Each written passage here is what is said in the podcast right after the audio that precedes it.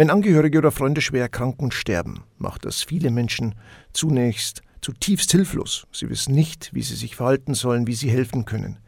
Das kann man allerdings lernen, und zwar in einem Letzte-Hilfe-Kurs. Diese Kurse richten sich an alle, die sich mit den Themen Sterben, Tod und Trauer beschäftigen möchten.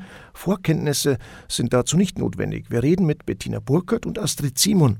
Bettina Burkhardt ist Physiotherapeutin und in Palliativcare ausgebildet. Sie arbeitet ehrenamtlich im Hospiz Weindeckendorf als Sterbebegleiterin mit.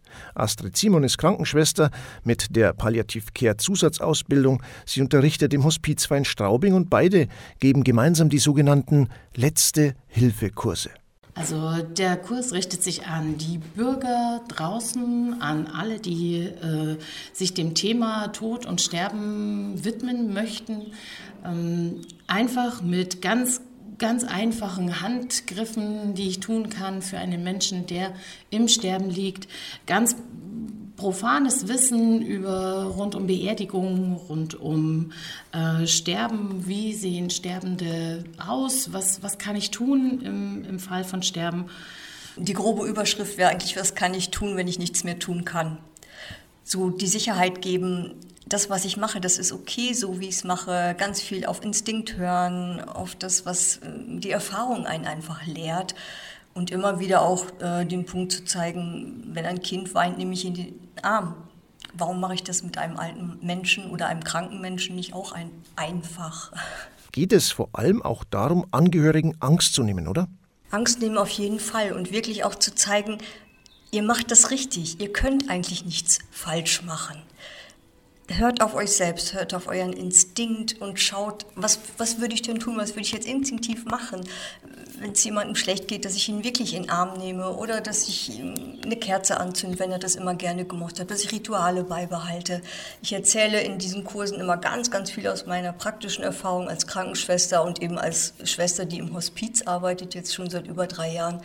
Und viele sagen mir dann hinterher ganz oft, ja, Mai, das habe ich eh gemacht. Aber da habe ich ja gar nicht so viel falsch gemacht.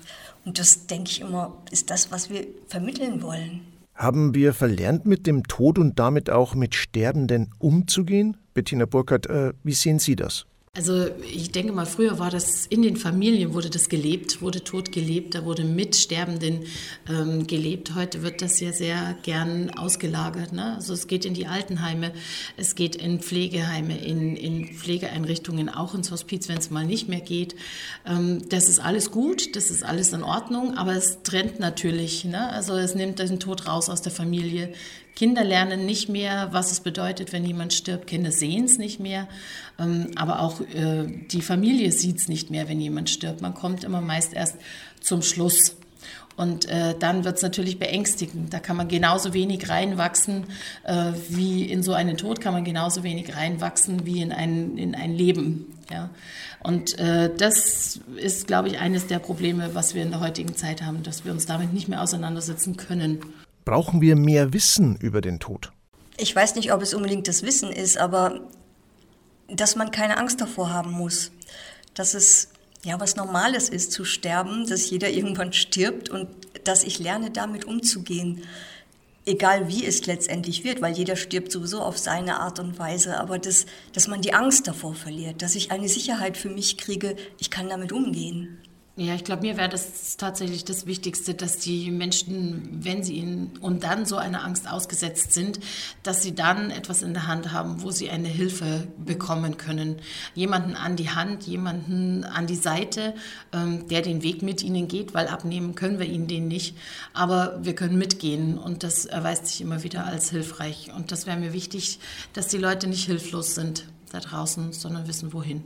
In den Letzte-Hilfe-Kursen lernt man, wo bekomme ich Hilfe? Das ist ein großes Anliegen des Kurses. Das alles wird in einen Tag gepackt, für den man sich Zeit nehmen sollte.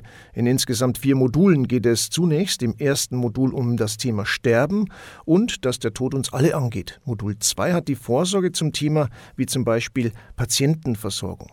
Was steht jetzt in den anderen beiden Kursmodulen an? Ähm, das dritte Modul ist das Thema Leiden lindern. Deswegen ist auch diese, diese Kurse sind immer besetzt mit einer Krankenschwester in der Regel, ähm, die also ganz nah an diesem, äh, an diesem Patienten dran ist und ganz klare Pflegetipps hat oder Hilfetipps äh, rund um Lagerung, Mundpflege, Essen und Trinken, Medikamente. Das ist ein ganz, äh, das ist ein, ein Block. Und äh, Modul 4 beschäftigt sich dann mit dem Thema Abschied nehmen. Also was rund um Bestattung, was mache ich mit Kindern, äh, was, wie verbringe ich den Moment des Todes, ja, also was für Rituale kann ich nutzen und ja, ähm, rund um, diesen, um dieses Ende.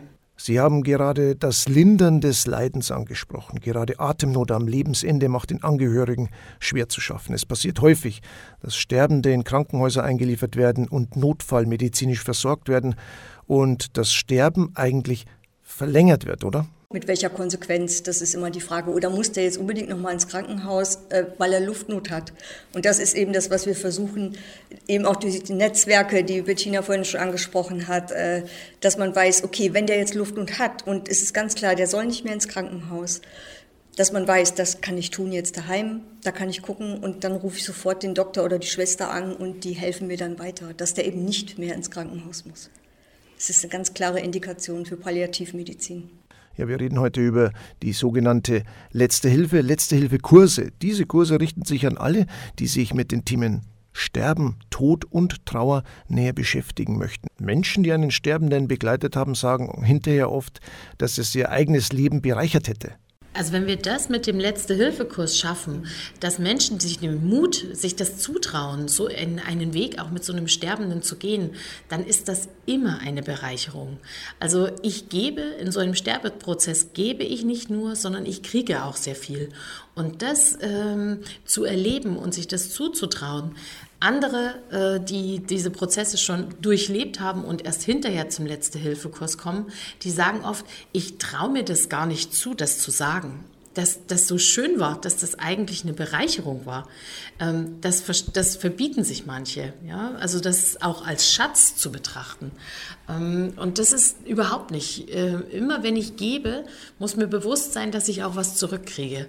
Und wenn ich das schaffe, so ganz äh, klar zu sagen, das ist nicht schlimm, dass du da auch was wiederkriegst und dass du dich danach auch gut fühlen darfst und kannst, dann ist das auch so was, was ähm, einem Mut gibt, das wieder zu tun.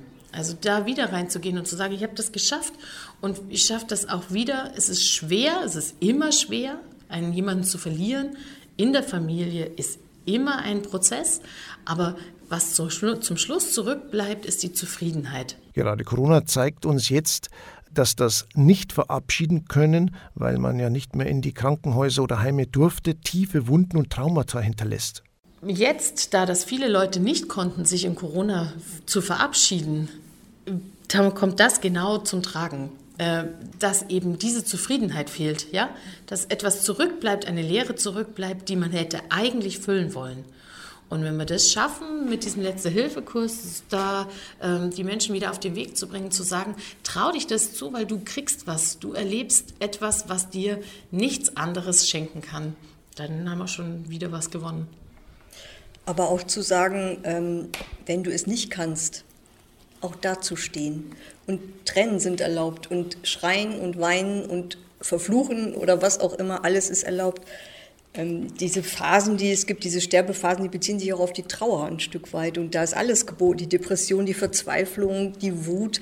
Und auch, dass man das zulassen darf, dass man auch mal irgendwann sagen kann, ich kann heute nicht, es, es geht heute nicht, dass auch das okay ist und man jetzt nicht meint, man muss, ich muss jetzt da sitzen und ich muss jetzt die ganze Zeit da sein, ich darf mich hier nicht wegrühren, dass es auch okay ist. Oder dass wirklich ein Ehrenamtlicher kommt und sagt, du, ich bin jetzt zwei Stunden da, es ist alles gut, der ist versorgt, derjenige, der da liegt.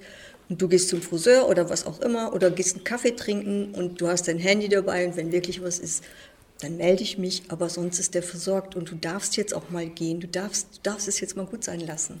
Was hat denn die Erfahrung des in den Tod hineinbegleiten mit Ihnen gemacht? Es macht mich demütiger meinem eigenen Leben gegenüber, dass ich viel mehr zu schätzen weiß, wie gut es mir geht, dass ich mit, mit großen Augen, mit wachen Augen durch die Welt gehe und auch die Schönheit einfach mal sehen kann, wenn eine Blume draußen blüht oder so.